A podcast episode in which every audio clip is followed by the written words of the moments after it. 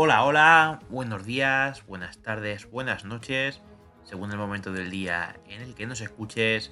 Bienvenidos a este podcast, bienvenidos a F1 Everyday, en este episodio número 75, un episodio en el cual pues llevábamos mucho tiempo deseando hacer, ya que la review de la primera carrera de la temporada, del Gran Premio de Bahrein 2022, y bueno, eh, un poco, no sé, qué decir del plan eh, ha salido el plan un poco rana.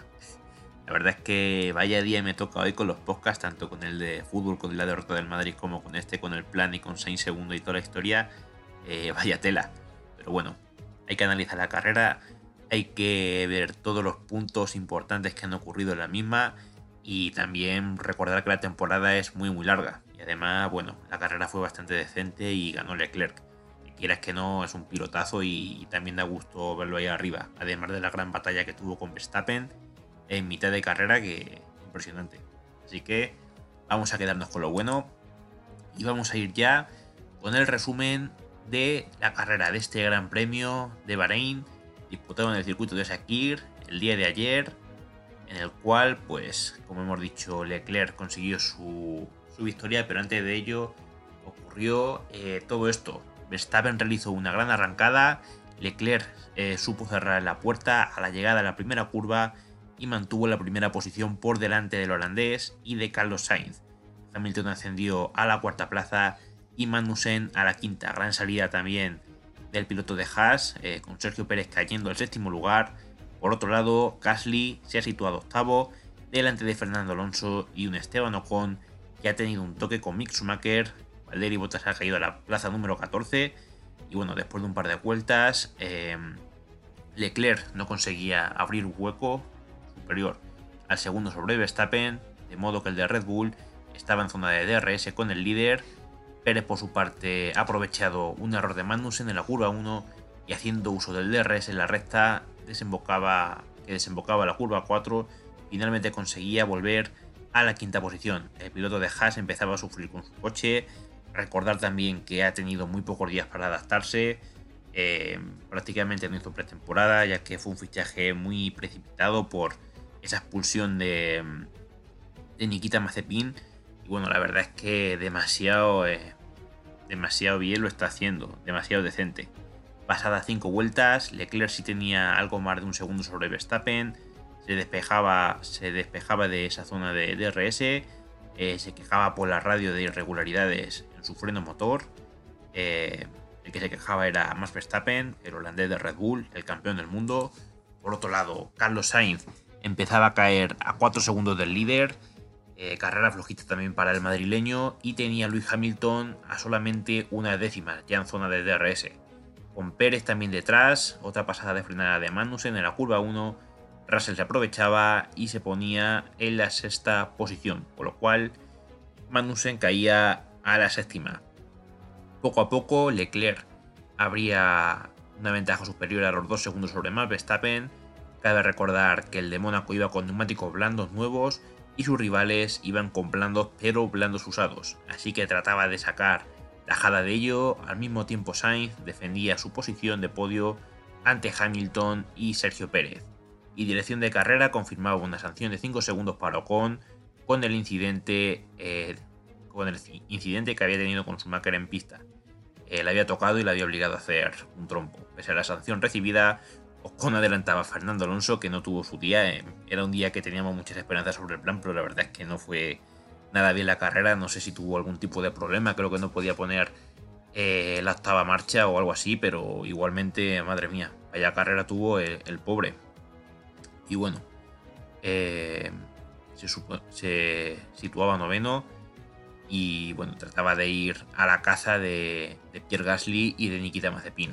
Poco después Leclerc empezaba a acercarse a la barrera de los 3 segundos con Verstappen, el Ferrari muy bien, muy sólido en cuanto a ritmo, y también Carlos Sainz empezaba a poner tierra de por medio con un Lewis Hamilton que ya veía como Sergio Pérez se aprovechaba, eh, se aproximaba al alerón trasero de su eh, Mercedes. En la vuelta 16 entraban a parar Leclerc, Pérez y George Russell. Eh, Leclerc tuvo problemas en pit lane, ya que al contrario que de las paradas de Sainz y de Leclerc, eh, de Sainz y de Verstappen, pues Leclerc tuvo problemas, fue una parada bastante lenta, salió Verstappen muy muy encima, se les apañó para mantener la posición, sin embargo, en resta de meta, Verstappen le hizo un adelantamiento espectacular, eh, la curva 1, luego antes de llegar a la 4 se le devolvía a Charles Leclerc y en la vuelta siguiente pasaba exactamente lo mismo. Fueron tres vueltas de una lucha impresionante entre los dos. Eh, ya decía yo que firmaba una, batalla entre Leclerc y, Verstappen como la de Bahrein 2019, pero vaya, esta yo creo que fue incluso mucho mejor todavía que, la, que tuvieron hace tres años en el circuito de Austria. Total, lo que hicieron los dos. Eh, eso también demuestra que la normativa funciona en las batallas, porque hasta el año pasado sí es verdad que daba la sensación de que el año pasado había más adelantamientos, ¿no? Parecía que este año había menos, pero lo que sí hay es la oportunidad de luchar, la oportunidad de batallar y de que si un rival te adelanta, no se escape, sino que pueda seguirlo más cerca. Esto fue lo que pasó. Leclerc pudo seguir a Verstappen y Verstappen podía seguir también a Leclerc. Lo que pasa es que pues llegó un momento en el cual eh, Leclerc tenía más ritmo y, se escapó, pero también es verdad que Verstappen cometió un fallo, hizo un plano de los neumáticos y le pasó mucha factura al piloto de, Red Bull, pero bueno, fue una batalla increíble y, la primera ronda, el primer round de batalla de, esta nueva era, de esta nueva temporada, que nos va a dar batallas espectaculares seguramente. Cuando nos aproximábamos al Ecuador de la carrera, Leclerc ya tenía casi 4 segundos de ventaja, se notaba mucho que el plano eh, que había hecho Verstappen no le iba a dejar seguir el ritmo del piloto de Mónaco. Sainz quería mantener la tercera plaza, pero Pérez se acercaba con sus neumáticos medios. En la zona trasera, Fernando Alonso tenía que volver a pasar por pit lane para colocar un nuevo juego de neumáticos duros para hacer eh, un plano en el segundo stint. Eh, después de hacer un plano en el segundo stint. La verdad es que fue una carrera muy, muy, muy complicada para Fernando. Muy, muy, muy complicada. Eh, ya digo, la temporada va a ser muy, muy, largo, muy, muy larga, pero de momento hemos empezado flojo. Bueno, cuando parecía que estaba todo el pescado vendido, ya después de todas las paradas, Verstappen ha decidido ir a 3 y ha pasado por el pit lane de nuevo la vuelta 44 para montar otro juego de neumáticos blandos. También Pérez paraba, pero había un problemón en la fiabilidad del, motor Honda del Alfa Tauri, iba a decir todo roso, pero no, del Alfa Tauri, que salía ardiendo sin consecuencias, afortunadamente para el francés, pero dirección de carrera decidía que sacaría el coche de seguridad, lo cual significaría una parada gratis para eh, Leclerc, que salía cómodamente por delante de Verstappen, Sainz eh, y Pérez, y también los Mercedes. Magnussen entraba séptimo con Bottas o con Schumacher, Sunoda y Fernando Alonso eh, detrás sabía yo si iban a sacar bandera roja o iba a acabar el coche con el safety Porque sí que es verdad que encima del coche estaba la lucecita eh, en ámbar, la lucecita que indica que tal vez haya eh, riesgo de una descarga eléctrica, por lo cual las primeras vueltas con el safety los comisarios no se atrevían a, tocar el coche por si les soltaba una descarga. Luego finalmente sí, la carrera se, se reanudaría en la vuelta 51. Tuvimos una especie de steam a 7 vueltas del final y bueno, Verstappen no estaba demasiado avispado en la relanzada. También es verdad que ya empezaba a tener eh, problemas. Eh, Sainz le iba a pasar como un avión. Eh, y bueno, no podía adelantarlo al principio por la segunda plaza. Pero después lo pasaba con cuando empezaban ya los problemas para el holandés. Por detrás Alonso adelantaba a Schumacher para situarse un décimo. Una plaza que por el momento no le iba a valer para los puntos pero cuando faltaban eh, solamente unas vueltas para el final de la carrera, eh, los Red Bull salían danificados. Verstappen sufría una avería mecánica que hacía que lo pasara Sainz y con ello eh, todos los pilotos tenía que abandonar la carrera. Justo después Pérez tenía exactamente el mismo problema, por lo cual también tenía que abandonar.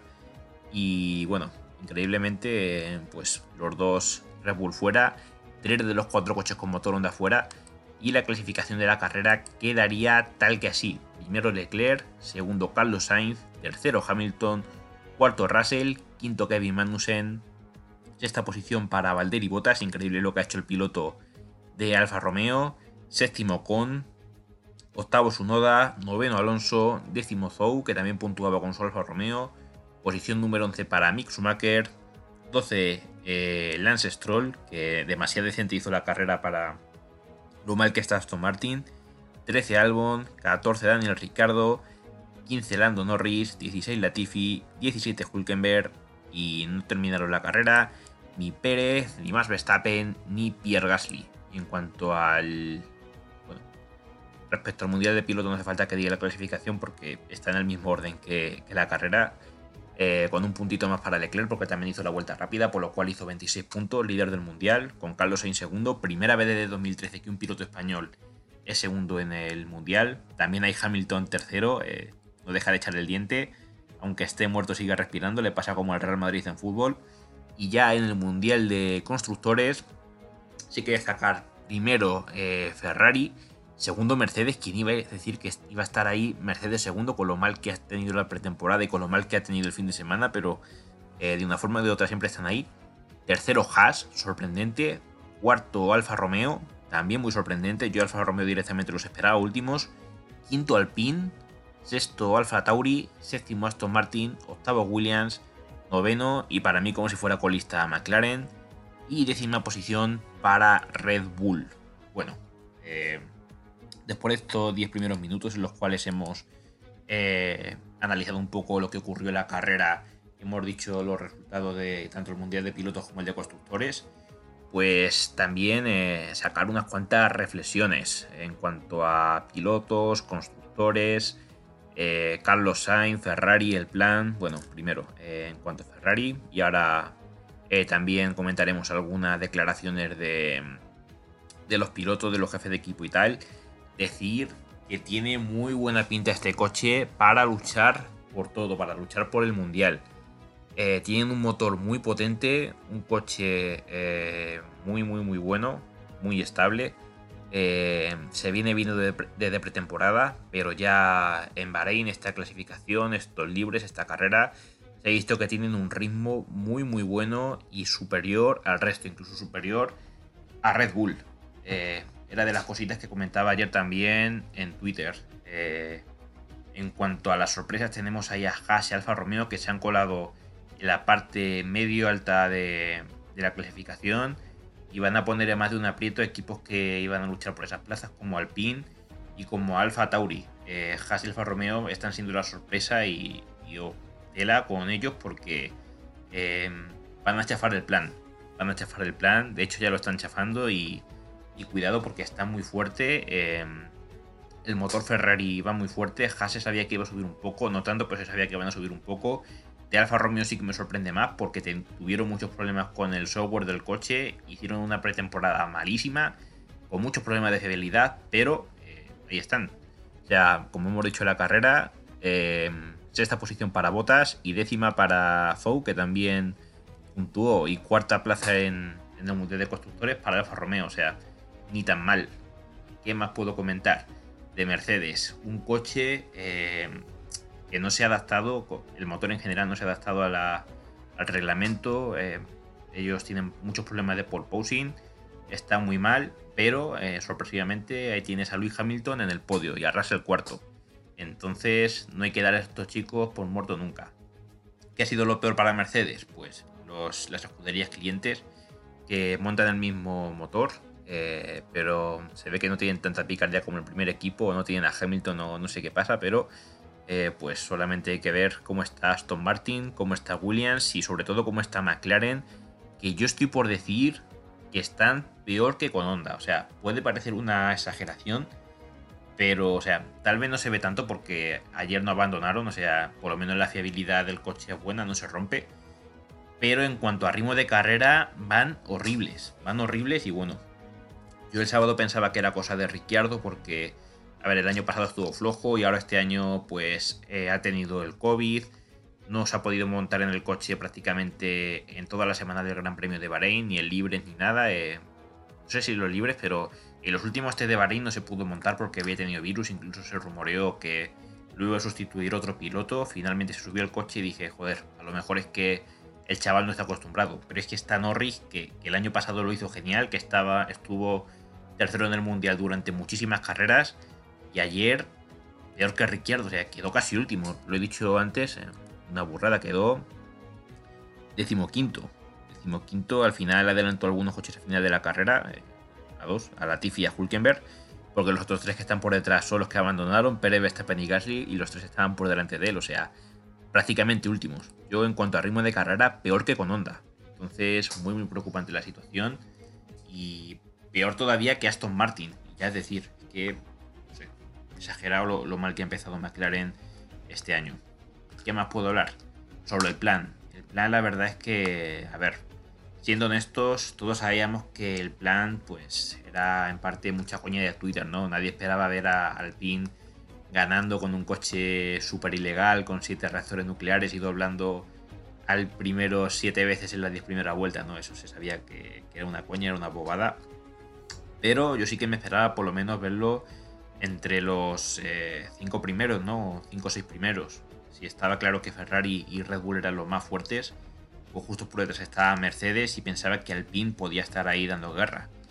Pero es que están los Mercedes, está eh, Haas con Magnussen, está Bottas con Alfa Romeo, está Gasly también dando guerra y luego detrás los Alpine ahí, sin ritmo de carrera, sin esa velocidad punta que parece que iban a tener.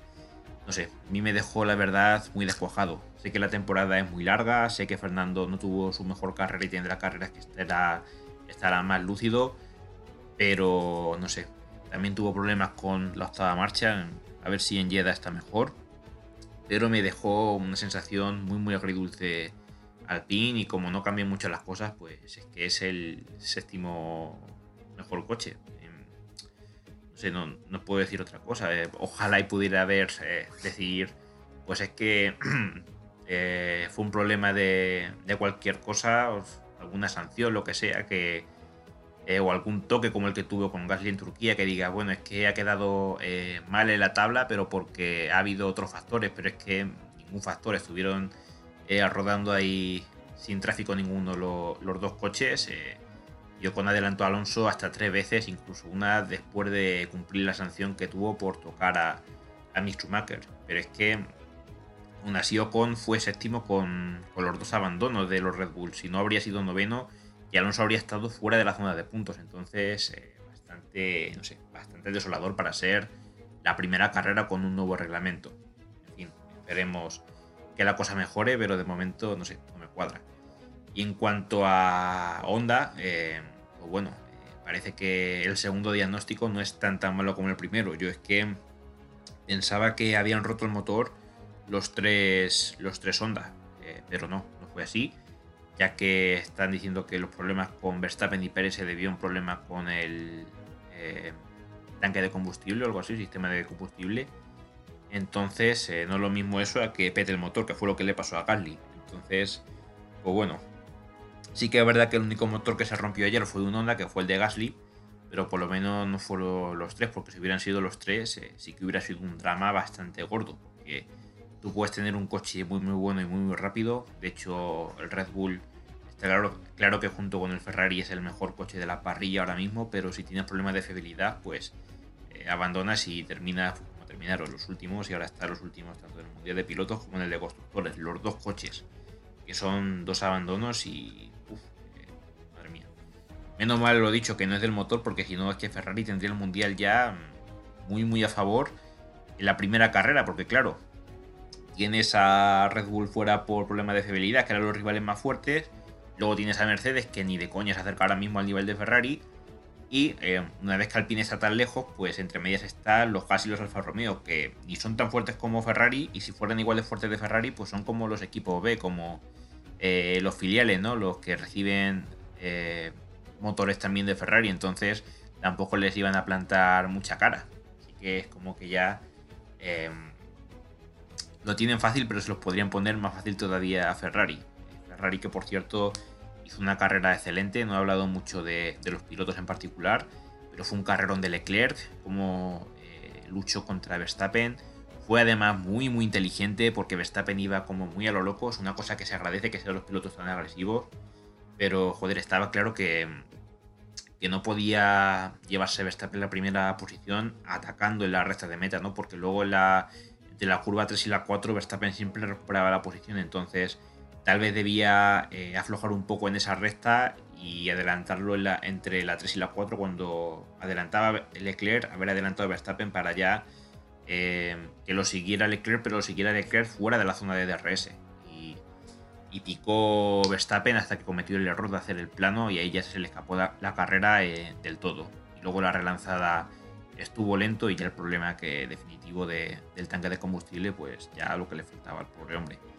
Y Sainz, pues la verdad es que me dio bastante pena porque, no sé, ayer era un día muy muy importante para dar un, puñetazo en la mesa y demostrar que lo que pasó el año pasado no fue fruto de la casualidad y que terminó delante de Leclerc porque realmente es mejor piloto que Leclerc. Pero ayer es que hubo un momento que Leclerc con el mismo coche, con el mejor coche de la parrilla, le sacó 20 segundos a Carlos Sainz.